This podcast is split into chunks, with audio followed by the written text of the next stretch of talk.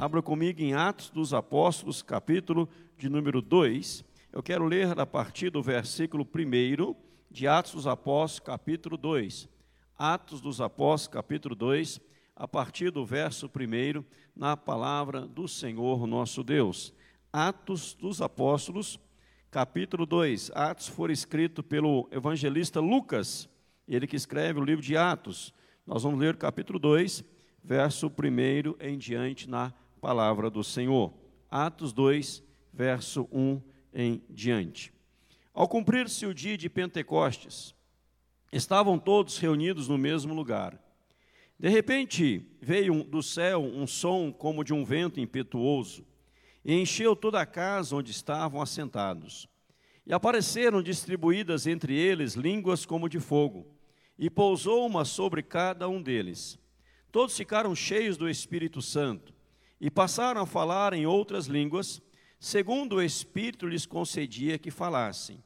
Ora, estavam habitando em Jerusalém judeus, homens piedosos vindos de todas as nações debaixo do céu.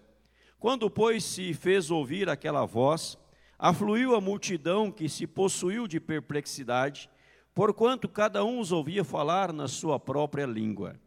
Estavam, pois, atônitos e se admiravam, dizendo: Vede, não são porventura galileus todos esses que aí estão falando?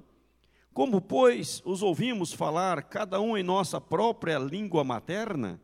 Somos partos, medos, elamitas, naturais da Mesopotâmia, Judéia, Capadócia, Ponto e Ásia, da Frígia e da Panfilha, do Egito das regiões da Líbia, nas imediações de Cirene e romanos que aqui residem, tanto judeus como prosélitos, cretenses e arábios, como os ouvimos falar em nossas próprias línguas as grandezas de Deus?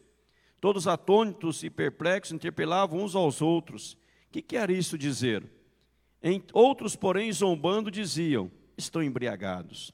Então se levantou Pedro com os onze, e erguendo a voz, advertiu-os nestes termos: Varões judeus e todos habitantes de Jerusalém, tomai conhecimento disto e atentai nas minhas palavras. Estes homens não estão embriagados, como vim dispensando, sendo esta a terceira hora do dia. Mas o que ocorre é o que foi dito por intermédio do profeta Joel. E acontecerá nos últimos dias, diz o Senhor, que derramarei do meu espírito sobre toda a carne. Vossos filhos e vossas filhas profetizarão, vossos jovens terão visões, e sonharão vossos velhos. Até sobre os meus servos e sobre as minhas servas derramarei do meu espírito naqueles dias, e profetizarão. Mostrarei prodígios em cima no céu e sinais embaixo na terra: sangue, fogo e vapor de fumaça. O sol se converterá em trevas e a lua em sangue, antes que venha o grande e glorioso dia do Senhor. E acontecerá que todo aquele que invocar o nome do Senhor será salvo. Varões israelitas, atentei a, atendei a estas palavras. Jesus, o Nazareno, varão aprovado por Deus diante de vós com milagres, prodígios e sinais os quais o próprio Deus realizou por intermédio dele, entre vós, como vós mesmos sabeis, sendo este entregue por, pelo determinado desígnio e presciência de Deus, vós o mataste, crucificando por mãos iníquos, ao qual, porém, Deus ressuscitou, rompendo os grilhões da morte, porquanto não era possível fosse ele retido por ela. Porque a respeito dele diz Davi: Diante de mim via sempre o Senhor, porque está à minha direita, para que eu não seja abalado. Por isso se alegrou o meu coração e a minha língua exultou. Além disso, também a minha própria carne repousará em esperança. Porque não deixarás a minha alma na morte, nem permitirás que o teu santo veja corrupção. Fizeste-me conhecer os caminhos da vida, encher-me-ás de alegria na tua presença. Irmãos, seja-me permitido dizer-vos claramente a respeito do patriarca Davi, que ele morreu e foi sepultado, e o seu túmulo permanece entre nós até hoje, sendo, pois, profeta e sabendo que Deus lhe havia jurado que um dos seus descendentes se assentaria no seu trono. Prevendo isso, referiu-se à ressurreição de Cristo, que nem foi deixado na morte, nem o seu corpo experimentou corrupção. A este Jesus Deus ressuscitou do que todos nós somos testemunhas. Exaltado, pois, a destra de Deus, tendo recebido do Pai a promessa do Espírito Santo, derramou isso que vedes e ouvis. Porque Davi não subiu aos céus, mas ele mesmo declara: Disse o Senhor ao meu Senhor: Assenta-te à minha direita, até que eu ponha os teus inimigos por estrado dos teus pés. Esteja absolutamente certa, pois toda a casa de Israel, de que a este Jesus que vós crucificastes, Deus o fez Senhor e Cristo. Ouvindo eles essas coisas, compungiu-se-lhes o coração e perguntaram a Pedro e aos demais apóstolos: Que faremos, irmãos? Respondeu-lhes Pedro: Arrependei-vos, e cada um de vós seja batizado em nome do Senhor Jesus Cristo, para a remissão dos vossos pecados, e recebereis o dom do Espírito Santo. Pois para vós outros é a promessa, para vossos filhos e para todos que ainda estão longe, isto é, para quantos o Senhor nosso Deus chamar. Com muitas outras palavras deu testemunho, exortava-os dizendo: Salvai-vos desta geração perversa. Então os que aceitaram a palavra foram batizados, havendo um acréscimo naquele dia de quase 3 mil pessoas. Amém. Até o versículo 41, capítulo 2, quase todo o capítulo, nós acabamos de ler. Vamos orar mais uma vez em nome de Jesus. Curve a sua cabeça, feche seus olhos. Fale com Deus, fala Deus, fala ao meu coração. Eu quero receber de ti em nome de Cristo. Conversemos com Deus.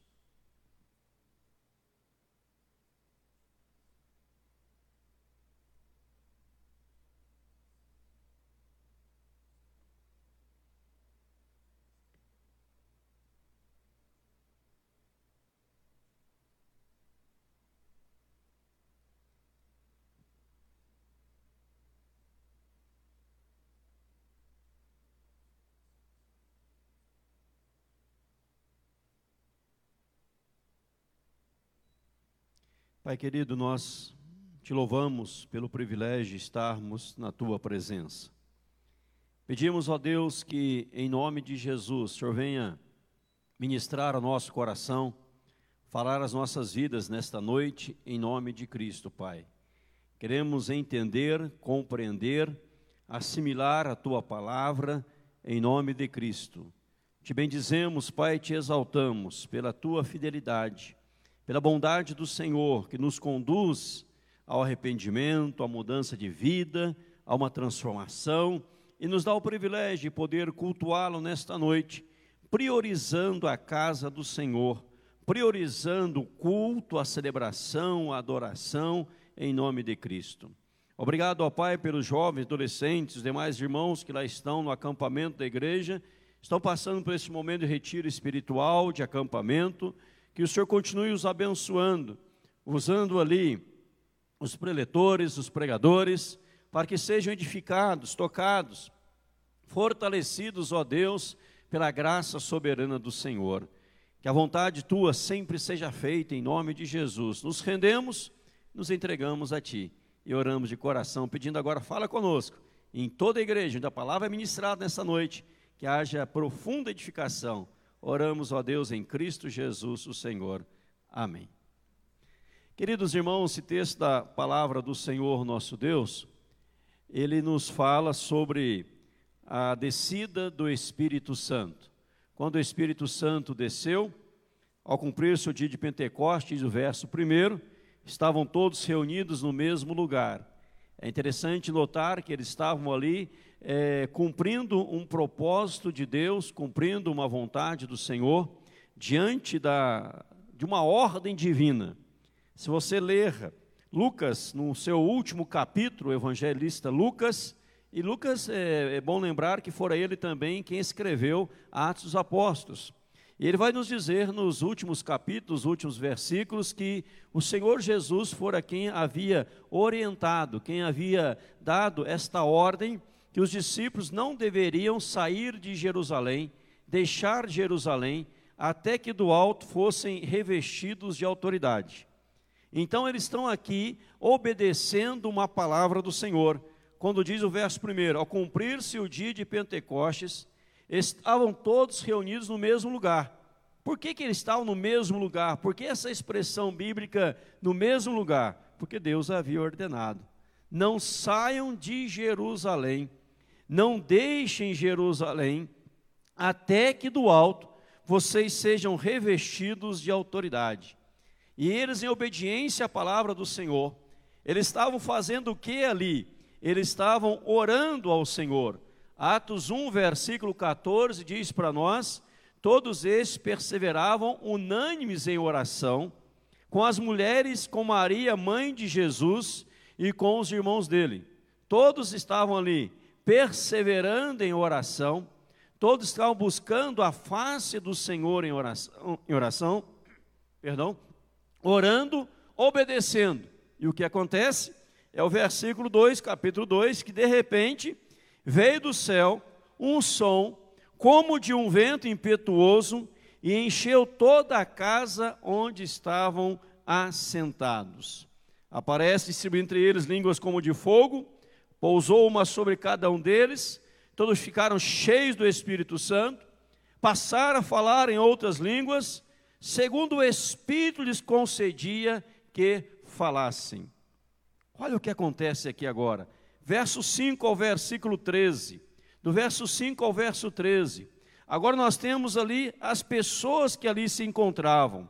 O verso 9 destaca quem lá estava: partos, medos, elamitas, naturais da Mesopotâmia, da Judéia, Capadócia, Ponto e Ásia, Frígia, Panfilha, Egito, regiões da Líbia, nas imediações de Cirene, romanos que lá residiam, judeus, prosélitos, cretenses e arábios. E as pessoas começaram a dizer: olha, como nós os ouvimos falar em nossa própria língua as grandezas de Deus, como os ouvimos falar na nossa própria língua as grandezas de Deus. Atos 2 não, não se refere a línguas estranhas, não se refere à língua de anjos, línguas incompreensíveis. Atos 2 se refere a idiomas. Os ouvimos falar em nossa própria língua as grandezas de Deus. Sobre línguas, Paulo trabalha em outros textos, em outras epístolas, em outras cartas, Paulo trabalha sobre isso, mas Atos 2 está relacionado a idiomas. Houve um mover tão poderoso do Espírito Santo, houve uma ação tão grande do Espírito Santo, que as pessoas começaram a falar em línguas que nunca tinham falado antes, que nunca tinham mencionado ou estudado antes. Um poder do Espírito Santo. E de repente ali, as pessoas começam a dizer: Nós estamos ouvindo na nossa própria língua. É como se você estivesse num lugar onde todas as pessoas falam hebraico, vamos dizer, usar o hebraico, ah, falam hebraico, e você nunca estudou hebraico. Você não sabe falar uma palavra em hebraico, você não sabe o alfabeto em hebraico, não leu nada em hebraico, não estudou hebraico, e de repente o Espírito Santo te toma e você começa a falar em hebraico para aquelas pessoas que estão te ouvindo. E elas falam: estamos ouvindo nossa própria língua sobre as grandezas, as revelações, as coisas grandiosas de Deus. Há testemunho na história dos avivamentos, em momentos particulares, em momentos de unção, que as pessoas começaram a falar em outras línguas, idiomas, em outras pessoas, para outras pessoas, evidentemente, e havia conversões transformações, mudanças de vida em nome de Cristo. Mas eu queria falar hoje desse tema que está no, ali na tela, marcas de um verdadeiro avivamento. Aqui aconteceu um avivamento. Aqui fora a descida do Espírito Santo de Deus. E o Espírito Santo de Deus desce. O Espírito Santo vem. O Espírito Santo capacita. O Espírito Santo se reveste. E nós vamos ver aqui para frente quais são as marcas de um verdadeiro avivamento. Talvez você já se questionou um dia na sua vida, eu já li tanto sobre avivamento, já pesquisei tanto sobre avivamento, o que caracteriza um verdadeiro avivamento? Que você pode dizer realmente aconteceu aqui um avivamento. Realmente o que está acontecendo aqui é o mover de Deus. Deixa eu falar inicialmente, antes de entrar aqui na apresentação, a marca não é marca de um avivamento, euforia, não é marca de avivamento. Não é marca de avivamento pular, saltar, gritar, deitar, levantar. Pode acontecer isso, mas isso não é marca de avivamento. A unção, a gente brinca aqui, a unção da lagartixa, subir na parede, rodopiar, isso não é marca de um avivamento. Gritar, falar alto, berrar, não é marca de um avivamento. Muita emoção, muita, muito choro, muita alegria, muita, muitas pessoas caindo, isso não é marca de um verdadeiro avivamento. Quais são as marcas de um verdadeiro avivamento à luz da palavra de Deus? Uma das marcas, vou falar de quatro nessa noite. A primeira marca de um verdadeiro avivamento é quando nós nos tornamos melhores testemunhas. O verdadeiro avivamento nos torna melhores testemunhas de Jesus. Vou repetir. A primeira marca de um verdadeiro avivamento é quando eu e você nos tornamos melhores testemunhas. Nós sabemos muito bem que a Bíblia diz que nós somos testemunhas. Deus, o próprio Deus, nos chama de testemunhas. Veja o que diz Isaías 43, versículo 10. O próprio Deus diz para nós: Vós sois as minhas testemunhas, diz o Senhor, o meu servo a quem escolhi, para que o saibais, me creiais, entendais que eu sou, que sou eu mesmo e que antes de mim Deus nenhum se formou e depois de mim nenhum haverá.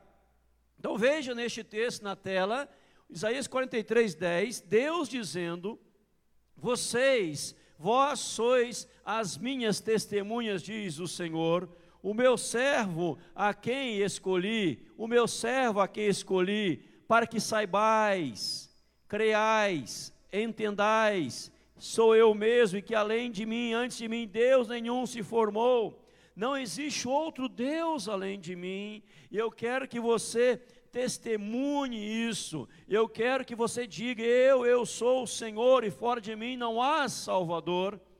Então Deus dizendo neste verso, Isaías 43, 10, 43, 11, 43, 12, eu anunciei salvação, realizei-a e a fiz ouvir. Deus estranho não houve entre vós, pois vós sois as minhas testemunhas, diz o Senhor, eu sou Deus.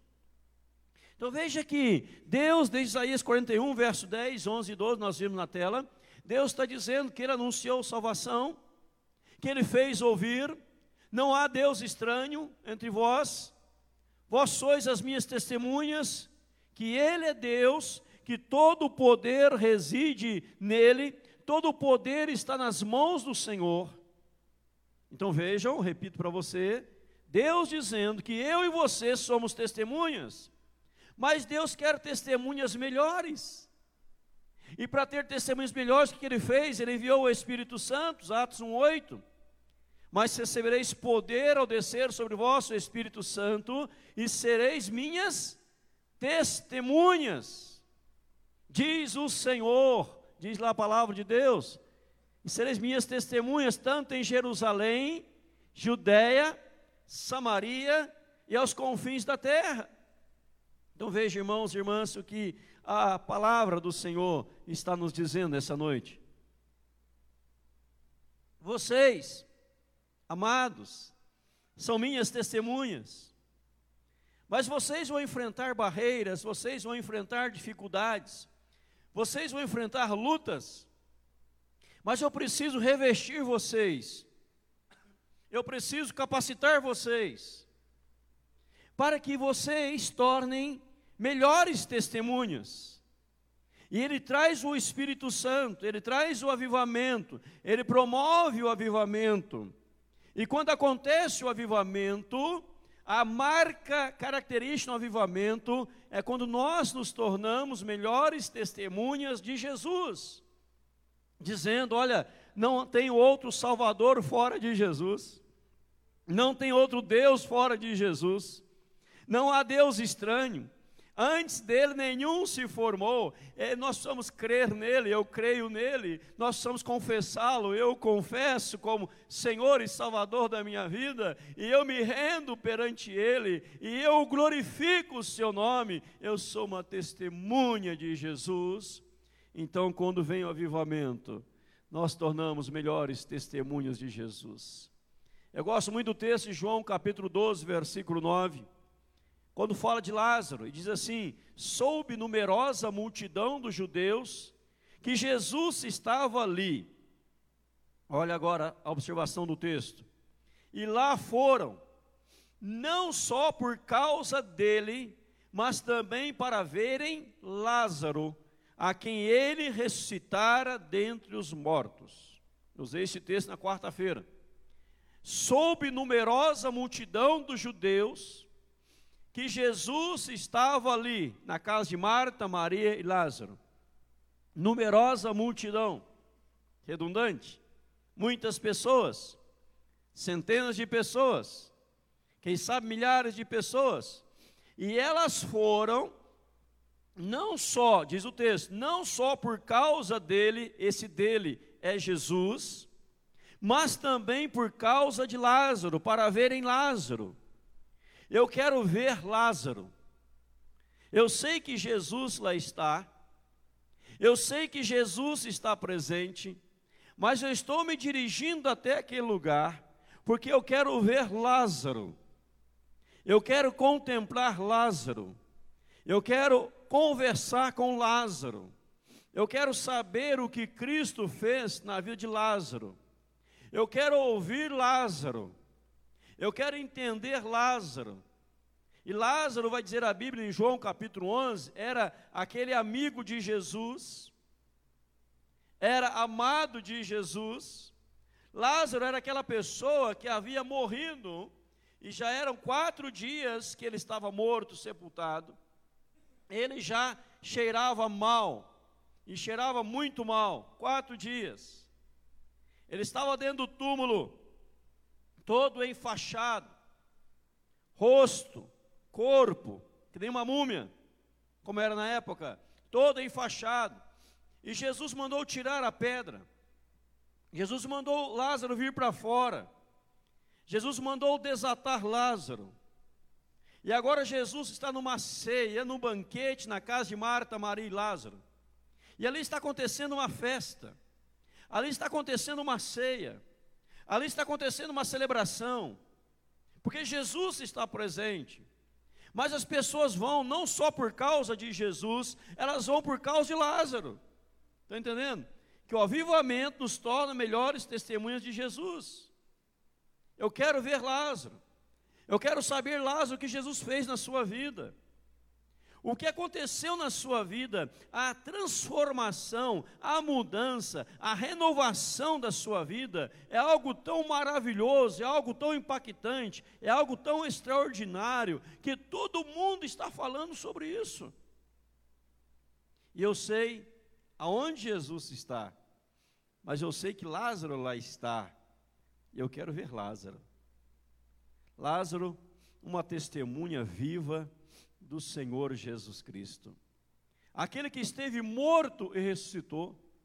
Nós também estávamos mortos em nossos delitos e pecados, mortos em nossas transgressões, mortos em nossas falhas e omissões, e o Senhor veio e nos deu vida, Ele veio e nos ressuscitou espiritualmente falando, Ele veio e nos tirou da morte, o poder da morte que estava sobre nós, as agarras do diabo, do inferno, tudo que pesava sobre nós, o Senhor Jesus veio e nos deu vida. E agora as pessoas querem olhar para nós. Agora veja o que diz este versículo. João 12, 11. Muitos dos judeus, por causa dele, Lázaro, voltavam crendo em Jesus. Muitos dos judeus, porque muitos dos judeus, por causa de Lázaro, voltaram crendo em Jesus.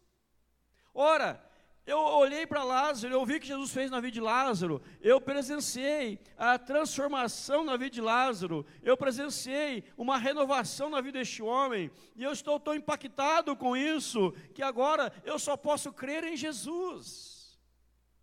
A marca do avivamento é que ele nos torna melhores testemunhas de Jesus. Não só Lázaro, a mulher samaritana também. João 4, 39, muitos samaritanos daquela cidade creram nele, em virtude do testemunho da mulher que anunciara, ele me disse tudo quanto tenho feito. Então a mulher samaritana vai tirar a água no poço ali de Jacó, de Sicar, na fonte de Jacó, na cidade de Sicar. Ela tem encontro com Cristo. Jesus muda a sua vida. Ela vai à cidade, conta para todo mundo da cidade. A cidade toda vem ouvir Jesus. E diz a palavra, em virtude do testemunho dela, muitos samaritanos daquela cidade, em virtude do testemunho da mulher, acreditaram em Jesus. Ele me diz tudo quanto tenho feito. Muitos samaritanos daquela cidade creram nele em virtude do testemunho da mulher, muitos creram em Jesus.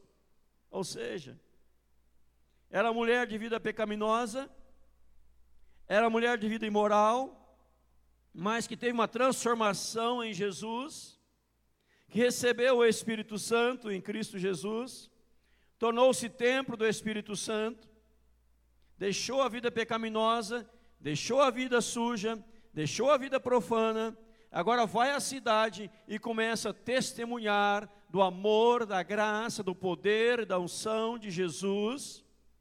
E as pessoas dão ouvido àquela mulher e vêm ouvir Jesus, e em virtude do testemunho da mulher, começam a crer em Jesus como foram ver Lázaro e por causa de Lázaro começaram a crer no Senhor Jesus Cristo.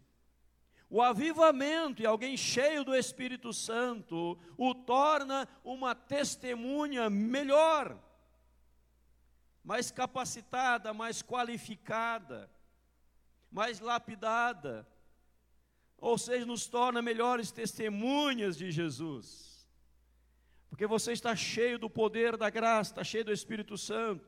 Eu repito para você, Atos 1,8: recebereis poder. Poder para quê? Para testemunhar.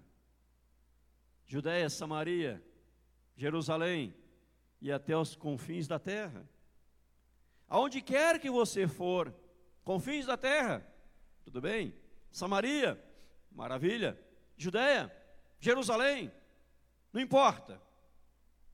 Você recebe o poder que é o Espírito Santo, poder de Deus, uma pessoa do Espírito Santo, que é a terceira pessoa da Santíssima Trindade, para se tornar e capacitá-lo a ser uma melhor testemunha do Senhor Jesus.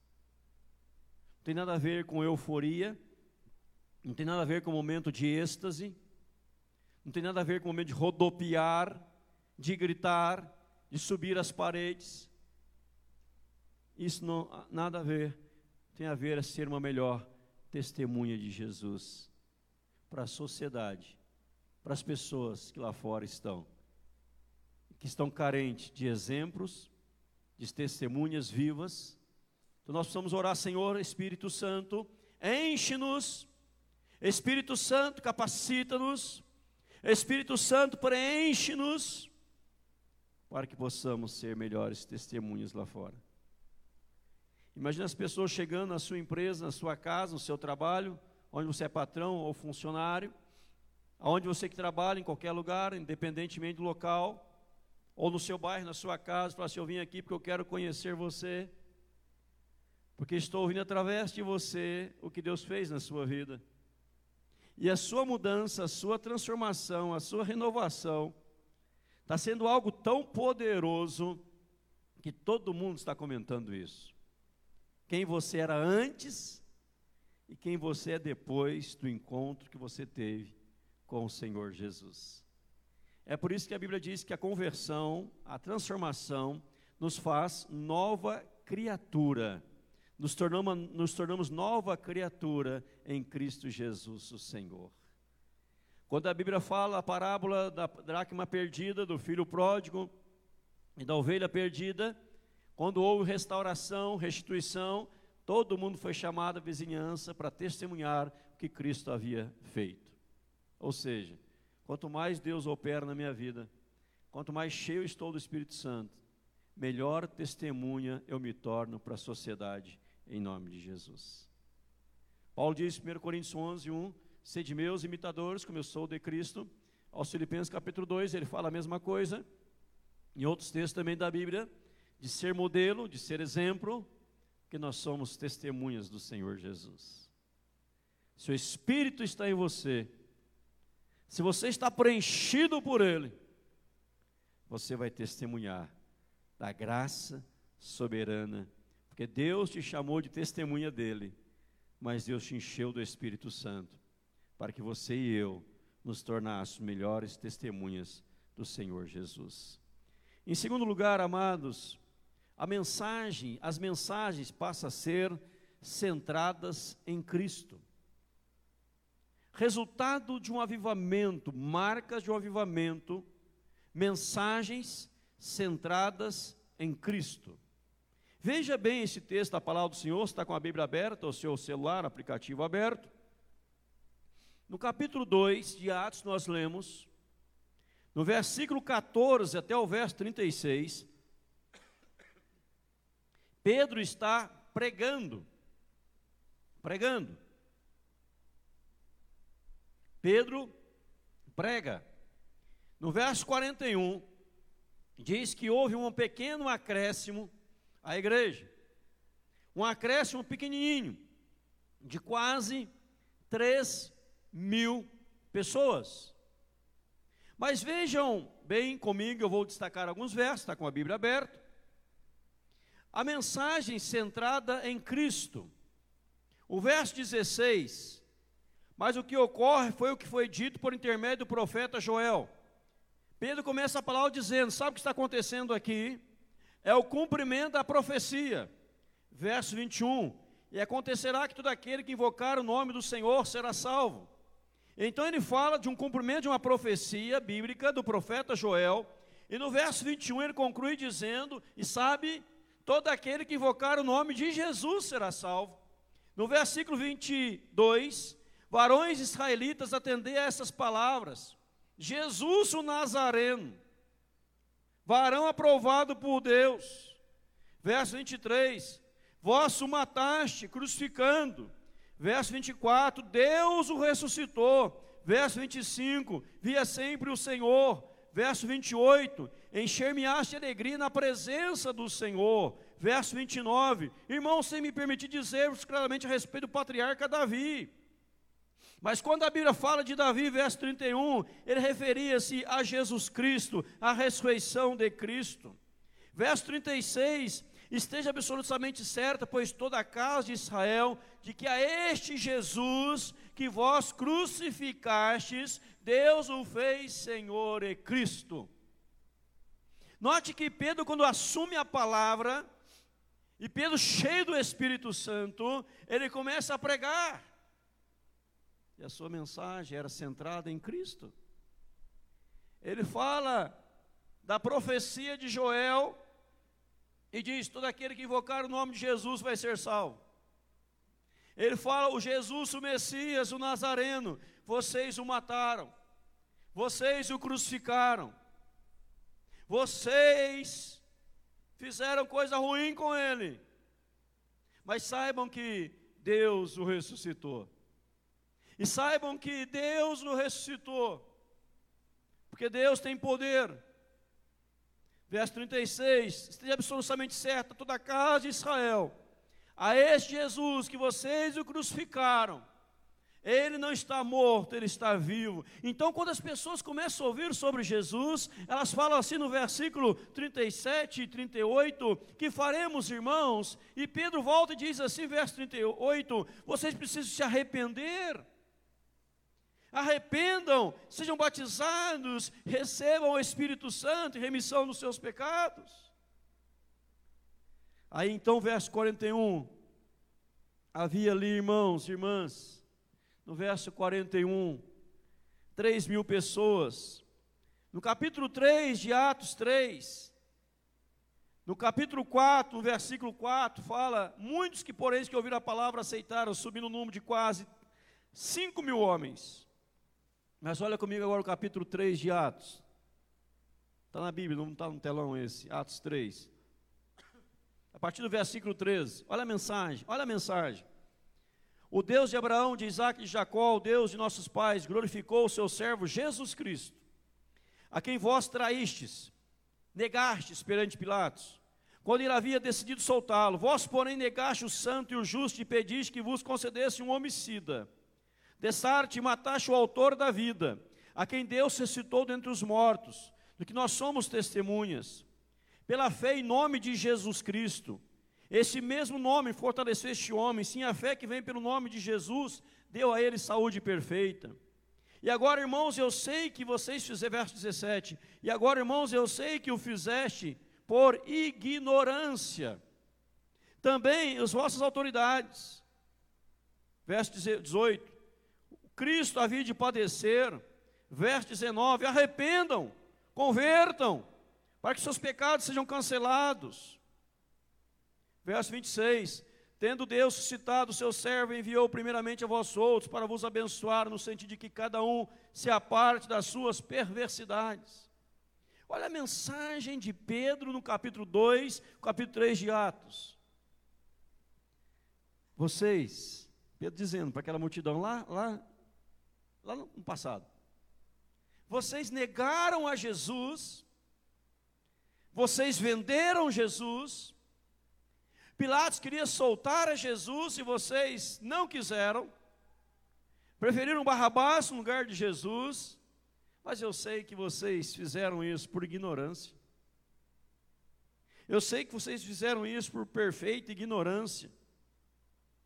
E as suas autoridades todas fizeram por perfeita ignorância. Mas Jesus, pelo poder de Deus, ele ressuscitou. E sabe o que precisa acontecer? Verso 19: Arrependei-vos e convertei-vos para serem cancelados os vossos pecados. E quando Pedro fala isso, as pessoas abraçam a fé, as pessoas recebem Jesus, e o número de homens vai para quase 5 mil. Então o que, que eu aprendo aqui como marca de um avivamento? Mensagem centrada ou centralizada na pessoa de Jesus Cristo. Toda pregação que não tem Jesus não é pregação. Todo sermão que não apresenta Jesus não é sermão. Todo estudo que não tem Jesus não é estudo. Porque a grande marca do avivamento, após ser testemunha, é a mensagem centrada em Cristo Jesus, o Senhor. Vejam comigo aqui agora. No passado, havia multidões se convertendo, multidões se rendendo a Cristo. Mas como, era, como eram os cânticos no passado? As músicas de ontem versus as músicas de hoje. As músicas de ontem eram centradas em Cristo, na glória de Deus. As músicas de hoje são centradas no homem, antropocêntricas, egoístas, colocando o homem como centro das atenções, chamando Deus de cara do homem, esse, de você, não é mais Senhor, não é mais Deus, é você. Não são músicas centradas mais em Deus, mas centradas no homem. O avivamento, vez que aconteceu o avivamento, e os grandes hinos, ou as grandes canções, vou mostrar algumas já já, que foram do passado, elas destacavam a pessoa e a glória de Jesus. Por exemplo, Jesus Cristo mudou o meu viver. Conhece a música? Um cântico antigo? Jesus Cristo mudou meu viver. Conhece? Jesus Cristo mudou meu viver. Jesus Cristo mudou o meu viver. Falando de Jesus, sonda-me, Senhor. Sonda-me, Senhor, e me conhece. Quebranta o meu coração.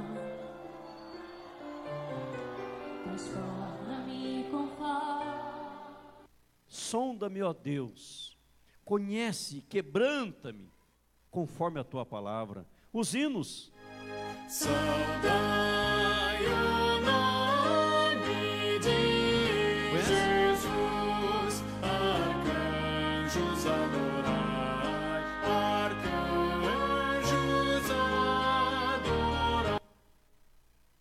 A Deus, conhece? A Deus demos glória por seu grande amor,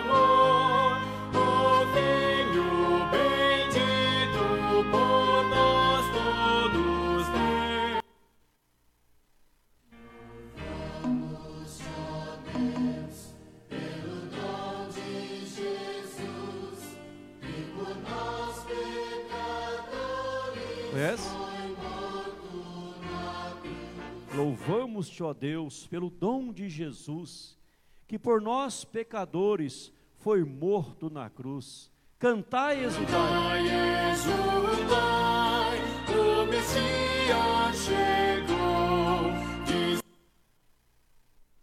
E as músicas de hoje? Veja que as músicas do passado, nós vimos aí, cantai e exultai, o Messias chegou. A Deus demos glória por seu grande amor. Saudai o nome de Jesus. Arcanjos coroai. O hino 108, se passa mais doce me deres gozar, ó seja o que for, tu me fazes saber, em Jesus sou feliz, com Jesus sou feliz. Ou seja, os hinos do passado, as músicas do passado eram cristocêntricas, era Jesus no centro, quebrantava as pessoas, transformava as pessoas, mudava, moldava as pessoas.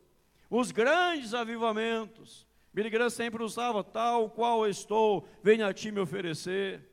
Se render do jeito que eu estou, o Senhor vai transformar minha vida e cantar no final dos seus apelos. Mas as músicas de hoje, quais são? Você é o espelho que reflete a imagem do Senhor. Não chore se o mundo ainda não notou. Já é o bastante Deus reconhecer o seu valor. Você é precioso, mais raro que o ouro puro de Ofir. Se você tem Você é um espelho que reflete a imagem do Senhor. Não chore se o mundo não notou, já é o bastante Deus reconhecer o seu valor. A música de hoje coloca o homem no centro. Você tem valor, você é importante, você vai vencer, você vai triunfar, você, Deus vai te vingar, Deus vai tomar sua vingança no seu lugar, Deus vai fazer, você é Deus a serviço do homem. Avivamento não coloca Deus a serviço do homem, coloca o homem a serviço de Deus. Porque no avivamento, meu irmão, minha irmã, as músicas, elas são cristocêntricas e não antropocêntricas. Hoje as músicas, as canções, a maioria é porcaria, porque é o homem no centro das coisas. Você tem valor. Você é importante. Você vai vencer. É lógico que você tem valor, é lógico que você é importante, é lógico que você vai vencer, mas você não é o centro da adoração, não é o centro do culto, eu não sou, é Deus que é, em nome de Jesus. E as músicas de hoje falam muito pouco de Deus, mais do homem, do que vai fazer a seu favor, ao seu favor, ah, para você, não é o que você vai fazer para Ele, não é o que Ele fez por nós, mas o que Ele vai fazer, nos abençoar, etc, etc, etc. Ou, não, não, está errado. Avivamento é quando as mensagens pregadas e cantadas colocam Jesus no centro. Você não é o centro. Pedro dizia: vocês o mataram por ignorância. As autoridades o mataram por ignorância. As autoridades fizeram o que não deveriam fazer. Mas Jesus ressuscitou. Jesus está vivo. E você precisa se arrepender. Você precisa se quebrantar. Você precisa pôr a cara no pó. Você precisa se humilhar diante dele. Porque os humilhados serão exaltados. E quem se exalta será humilhado. E quando essas mensagens eram pregadas, quando essas mensagens eram anunciadas e apelos eram feitos, centenas de pessoas abraçavam a fé. Milhares de pessoas vinham para Jesus, porque elas entendiam: o centro é Jesus, eu não sou o centro das coisas, eu não sou o centro das atenções, é o Senhor Jesus, é a glória de Jesus. Vejam as pregações de hoje, como prosperar em cinco dias. 21 semanas para prosperar, sete quartas-feiras para prosperidade impostergável. Como receber a sua cura? Como curar os caroços? Ora, pega então esses pastores, manda tudo para a China para curar lá a, o vírus da China. Hã? Fácil resolver o problema. Eu pago teu avião para todos eles. E deixa lá. Enquanto não curar, não volta. Coisas centradas no homem. Aí os homens tornam egoístas, invejosos, avarentos, achando que é o centro da atenção, e se alguém não dá atenção, se alguém repreende, já fica todo machucadinho, porque onde já se viu me repreender, onde já se viu chamar a minha atenção, onde já se viu, porque Deus trabalha ao meu favor. Você, eu, trabalhamos a favor de Deus. Ah, não chore, se o mundo não reconheceu o seu valor, já, essa, essa música raridade aí, né? Tão, tão cantada, que é uma besteira, do início ao fim. É uma idiotice, do começo ao fim. Não chore se o mundo não reconheceu o seu valor, porque Deus reconheceu o seu valor. Aí o cara sai fora, oh, eu sou o bicho. É? Eu sou o bicho da, da goiaba. Deus reconheceu o meu valor. A pessoa se acha. Se acha. Paulo dizia assim: o maior de todos os apóstolos, eu sou o pior de todos os pecadores nem sou digno de ser chamado de apóstolo. Paulo dizia: longe de mim gloriar-me a não ser na cruz de Cristo. E que eu decidi nada saber, a não ser Jesus Cristo crucificado, ressuscitado, e é sobre Jesus que nós estamos pregando. Amém, irmãos? Mas em muitos lugares as pessoas falam, não fala sobre Jesus, não, fala sobre prosperidade, fala sobre cura, fala sobre né? Não pode falar de pecado. Tem lugar que falar de pecado não pode. Né? Tem que falar ah, coisas boas. Todas as pregações bíblicas, Jesus estava no centro. Terceiro lugar, amados, resultado de um mega avivamento. Antes, deixa eu ler para você ali. A música cultica não deve servir para a satisfação do homem e os seus desejos egoístas, mas sim para a honra e glória do Senhor. Amém, irmãos? Posso ouvir o um amém? A música cultica não deve servir para a satisfação do homem e os seus desejos egoístas, mas sim para a honra e glória do Senhor. Se a música não promove a glória do Senhor, a reverência do nome de Jesus, não presta. Porque Jesus tem que ser o centro do cantar, do pregar, do falar. Em terceiro lugar, amados, relacionamento mais profundo com Jesus. O avivamento ele traz para nós um relacionamento mais profundo com Jesus. Deixa eu voltar para você ali, relacionamento mais profundo com Jesus. Se o avivamento não trouxe para você um relacionamento mais íntimo, mais profundo com Jesus, não é avivamento. Não é um relacionamento mais profundo e íntimo com a igreja não é relacionamento mais profundo e íntimo com as coisas de Deus, com a obra de Deus, mas é um relacionamento profundo e íntimo com Jesus. Toda vez que acontece avivamento, as pessoas se aproximam mais de Jesus. Elas tornam-se mais amigas, mais íntimas do Senhor Jesus Cristo. Quando Jesus chamou os doze apóstolos, a Bíblia que Jesus os chamou para estarem com Jesus e depois os enviarem. Ele não os chamou para missão, chamou para intimidade. A missão veio depois. O resultado de um avivamento é uma comunhão mais profunda com Jesus. Eu gosto deste texto de João 1, 1 em diante, o que era desde o princípio, o que temos ouvido, o que temos visto com os nossos próprios olhos, o que contemplamos, as nossas mãos apalparam com respeito ao verbo da vida. Vamos destacar o que temos, o que era, o que temos ouvido, visto, contemplamos e apalpamos. Com respeito ao verbo da vida, então, primeiramente eu ouvi sobre ele, depois eu busquei vê-lo, depois eu contemplei, depois eu apalpei, depois eu toquei. E segue o texto dizendo para nós: e a vida se manifestou e nós a temos visto e dela damos testemunho e vô-la anunciamos a vida eterna a qual estava com o Pai e nos foi manifestada. 1 João 3, o que temos visto e ouvido anunciamos também a vós outros, para que vós igualmente mantenhais comunhão conosco. Ora, nossa comunhão é com o Pai e com o seu Filho Jesus Cristo. 1 João 1, 4. Essas coisas, pois, vos escrevemos para que a nossa alegria seja completa.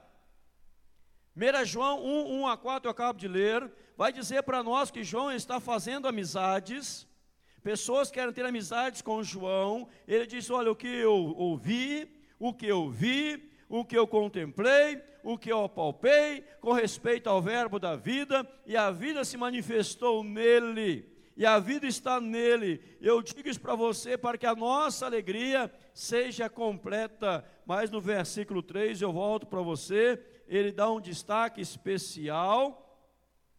E o que temos visto e ouvido, anunciamos também, para que vós igualmente mantenhais comunhão conosco. Ora, a nossa comunhão é com o Pai e com o seu Filho Jesus Cristo. Olha o que João está dizendo, vou resumir para você. Nós vamos travar uma amizade, nós vamos caminhar em amizade. Mas antes de sermos amigos, deixa eu dizer para você que eu sou amigo de Jesus, eu tenho comunhão com Jesus e nada vai quebrar a minha comunhão com Jesus. A nossa alegria vai ser completa na nossa amizade se juntos estivermos entrelaçados, ligados a Jesus. Porque eu já ouvi sobre ele, já vi, já contemplei, já palpei, Ele é o Verbo da vida, eu tenho comunhão com Ele. Ora, diz a palavra de Deus, o que temos visto e ouvido, estou anunciando para você, para que vós mantenhais comunhão conosco. Mas há uma ressalva: a minha comunhão é com Ele. Então, se a nossa comunhão vai quebrar minha comunhão com Ele, não tem comunhão entre nós.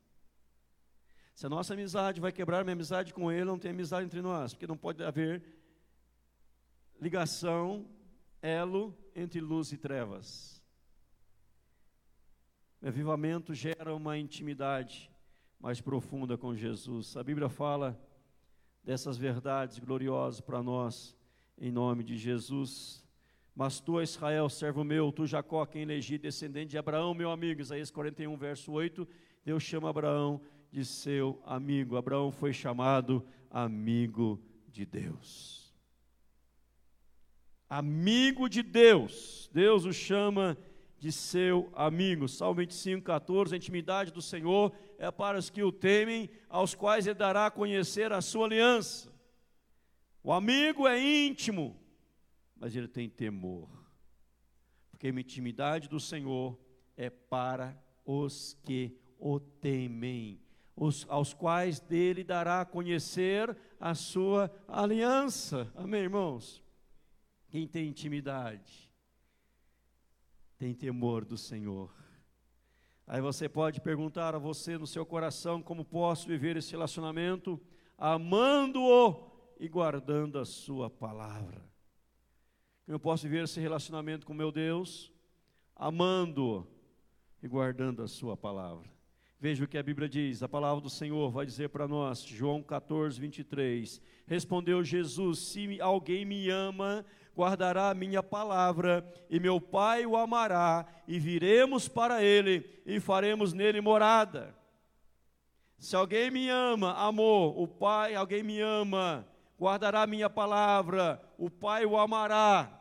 Então nós viremos, vamos fazer nele morada, porque há amor e há compromisso com a palavra, nessa intimidade com o Senhor.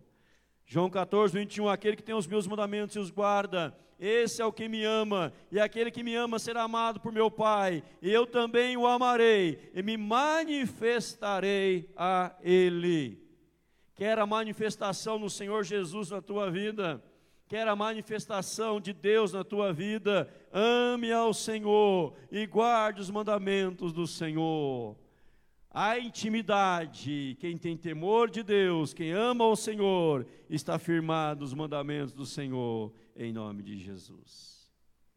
Fruto, resultado de um avivamento, maior intimidade com Jesus. Quarto lugar, amados, em nome de Jesus. Também abrindo a porta do coração, né? Só lembrar para você esse texto já pregado, Apocalipse 3:20. Eis que estou à porta e bato. Se você ouvir a minha voz, se você abrir a porta, eu entro no seu coração e vamos juntos para um grande banquete. Nós vamos cear juntos. Porque eu quero fazer parte da sua vida. Marca de avivamento, intimidade com o Senhor. A quarta e última marca de um avivamento, irmãos, é que ele, após ele, nos torna mais parecidos com Jesus. A quarta marca de um avivamento é nos tornar mais parecidos com Jesus. Vejam que, desde o começo da mensagem, do sermão até agora, tudo é sobre Jesus, testemunha de Jesus. Somos testemunhas de Jesus transformados por Jesus. A mensagem cristocêntrica, Jesus no centro. Testemunha e mensagem no centro, intimidade com Jesus. E, evidentemente, como resultado óbvio, nos tornar semelhantes, parecidos com Jesus. Em quatro áreas eu vou destacar rapidamente para você: nas atitudes, no amor, na dedicação e na missão parecidos com Jesus na atitude, ter as mesmas atitudes de Jesus. Jesus não revidava com ultraje. Jesus, quando insultado, ele não revidava. Jesus, no amor, diz a Bíblia que ele amou os seus e os amou até o fim. Os amou, os amou até o fim. Ele não quebrou o amor, ele não quebrou o amor. Ele não amou condicionalmente, ele amou incondicionalmente. Na dedicação, Jesus foi dedicado ao Pai, trabalhando arduamente. Uma vida de dedicação, foi obediente até a morte morte de cruz. E na missão, Jesus cumpriu a missão que Deus lhe deu. Ele não abandonou. Ele não largou, não deixou no meio do caminho. Ele foi até as últimas consequências na missão. Por isso que avivamento nos torna alguém mais parecidos com Jesus. Na dedicação, no amor, na missão, nas atitudes. Porque se há avivamento, se há uma plenitude do Espírito Santo, eu estou cheio do Espírito Santo, poderosamente, profundamente cheio do Espírito Santo, e não me torno alguém parecido com Jesus, não é avivamento. Certa feita, Jesus, falando com os seus discípulos, ele disse assim: Quem vê a mim, vê o Pai. Ou seja, então para a pessoa ver Deus, olha para o filho, olha para você que é filho de Deus. Quem vê a mim, vê o Pai. Como dizes tu? Mostra-nos o Pai.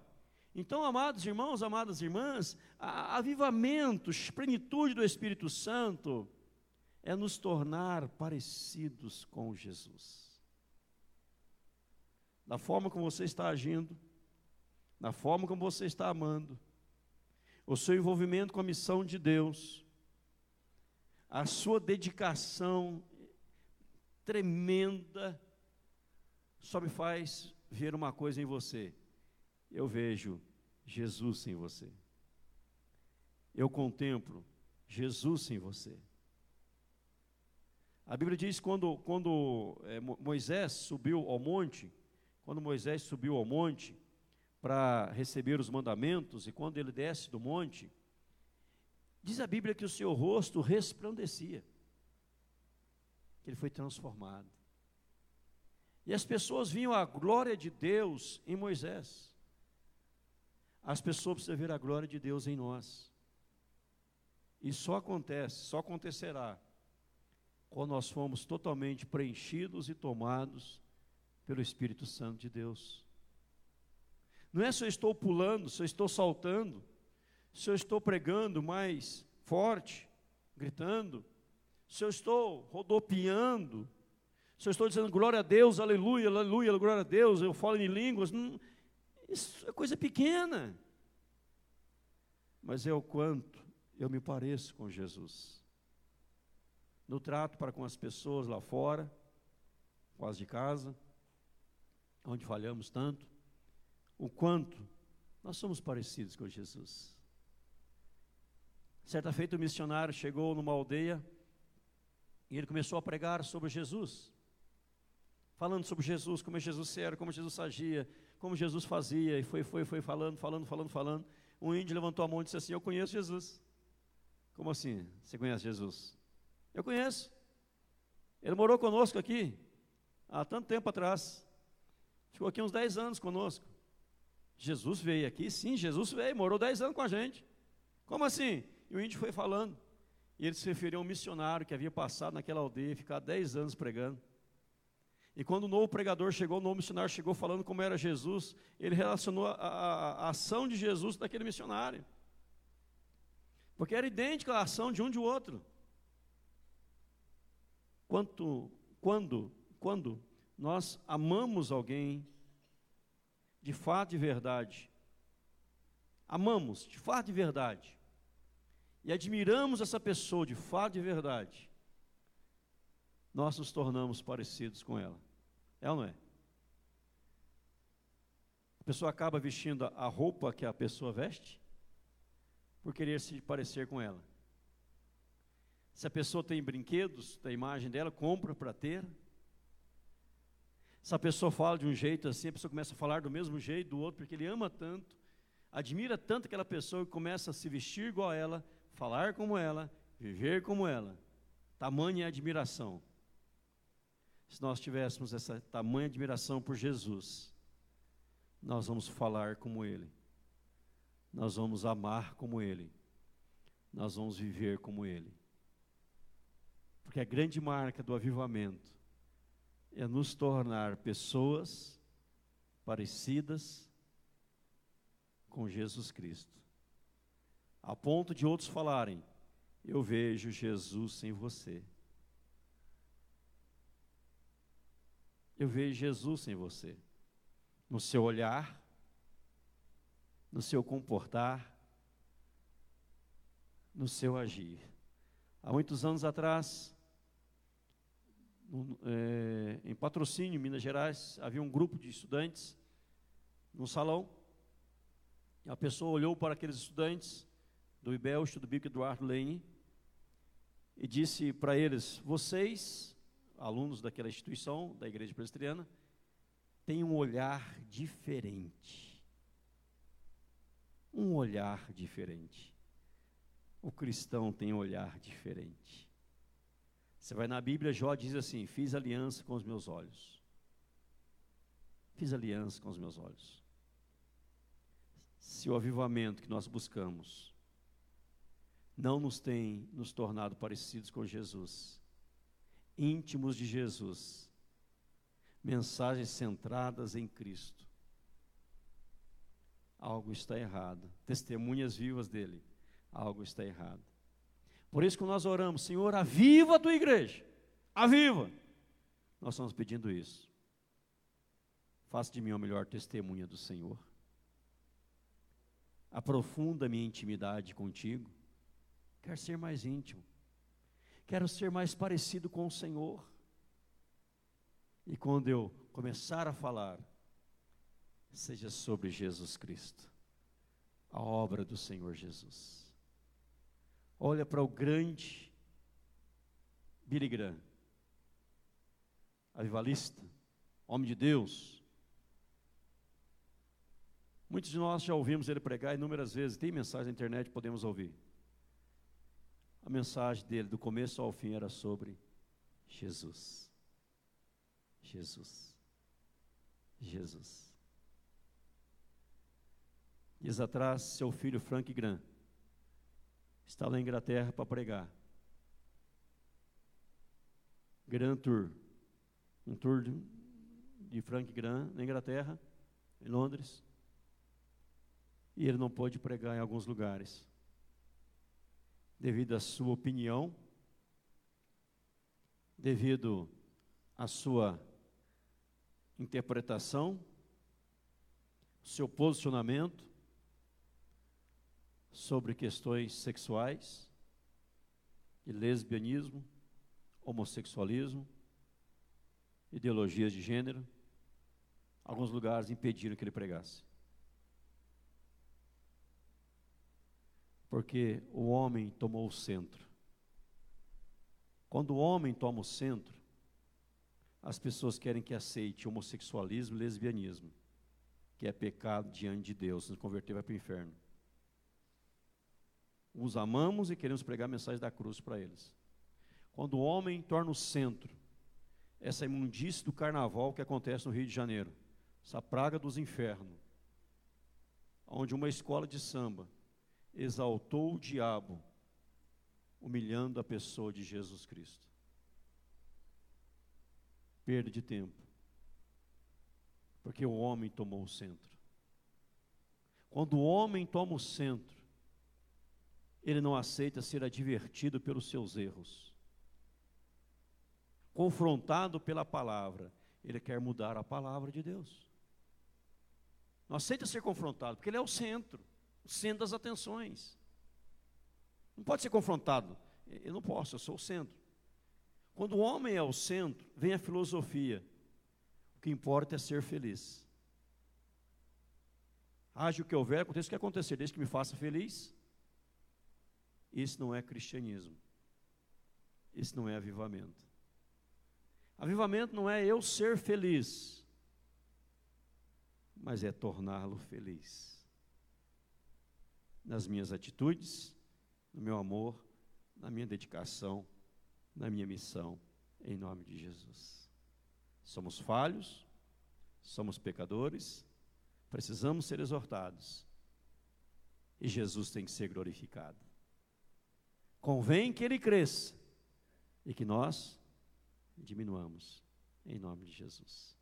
Quando eu me torno o centro, eu brigo por reconhecimento. Quando ele é o centro, eu me alegro se ele foi reconhecido. Porque ele tem que ser reconhecido e não eu. Mas as pessoas mudam tudo e acham que avivamento é barulho. Acho que batismo do Espírito Santo é êxtase espiritual. Nada a ver uma coisa com outra. Quanto parecido eu sou com Jesus. Se eu não tenho sido, oremos, Senhor, aviva-nos. Nós precisamos de um avivamento, em nome de Jesus. Vamos orar? Curva a sua cabeça, feche seus olhos. Fale com Deus. Fale com Deus.